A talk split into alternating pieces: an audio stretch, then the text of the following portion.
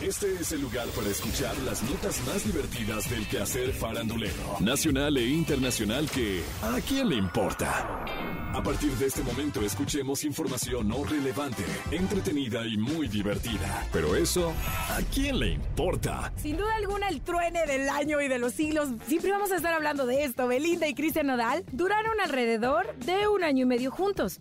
Estaban comprometidos, pero de un momento a otro se acabó el amor. Bueno, Cristian declaró que no hablará con los medios de este tema. Redes sociales pueden jugarles en contra. Y es que luego de publicar el mensaje confirmando su separación, Cristian respondió a algunos mensajes escritos por la gran comunidad de seguidores de Belinda. Alguien escribió, eres un poco hombre, Nodal. Yo no sé cómo fue que ella pudo soportarte tanto tiempo.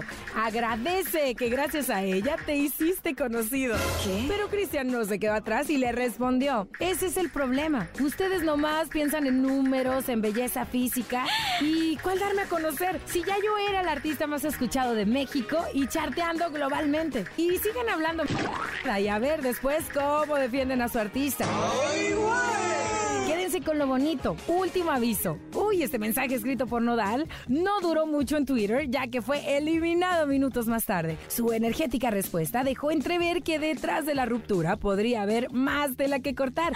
Incluso señaló que si llega a hablar de fondo, sería la propia Belinda quien saldría afectada.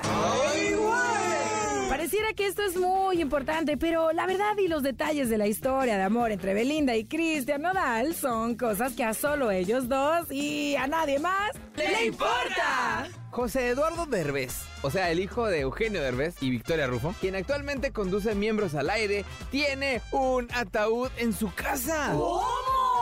Imagínense, explicó para el canal de YouTube Pinky Promise. Desde la pandemia se le ocurrió la idea, se le antojó y simplemente cumplió su deseo. Ay. Dijo, ah, cuando empezó la pandemia dije, ¿por qué no? Se antoja de repente, ¿no? Lo mandé comprar, pero dije, no, ¿qué tal que me sale con una uña ahí dentro, pedazos de piel? Es que mucha gente luego vela a su muertito y lo devuelve. ¿Qué? Luego hay gente muy enferma. Entonces yo dije, mejor lo hago a mi medida para que no me vayan a dar uno usado. ¡Ay, no El hijo de Eugenio Derbez explicó que ya se ha acostumbrado a tener su ataúd en casa. Incluso ya se animó a dormir en él.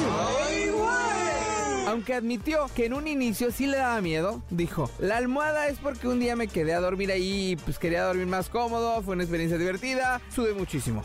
Lo que sí no le da miedo es su muñeco Chucky, con el que a veces duerme. Y es que desde siempre le han gustado las cosas paranormales. Pero si José Eduardo quiere dormir en un ataúd, en la banca de un parque o de plano no dormir, ¿eso a quién? ¡Le importa! Hace unos días, Dana Paola fue abordada por los reporteros de prensa a su llegada al Aeropuerto Internacional de la Ciudad de México. En eso que la hacen enojar por las preguntas sobre el maltrato que sufre en su actual relación con Alex Hoyer. Respondió, ay amigos, ¿de verdad? O sea, move on. ¡Ay, no Estamos en otros tiempos. Yo no tengo por qué aclarar nada ni explicar mi vida. ¿Qué? Tengo mucho trabajo. Estoy muy feliz. Estoy rodeada de gente maravillosa. Tengo mucho amor en mi vida. Y me deshice de muchas personas tóxicas justamente para evitarme estas preguntas. ¿Qué? Pero si Dana Paola desea guardar en privado los detalles de su tóxica relación, ¿eso a quién? ¡Le importa! Esto fue ¿A quién le importa? Las notas más divertidas del quehacer farandulero nacional e internacional. Porque te encanta saber, reír y opinar. Vuélvenos a buscar ¿A quién le importa?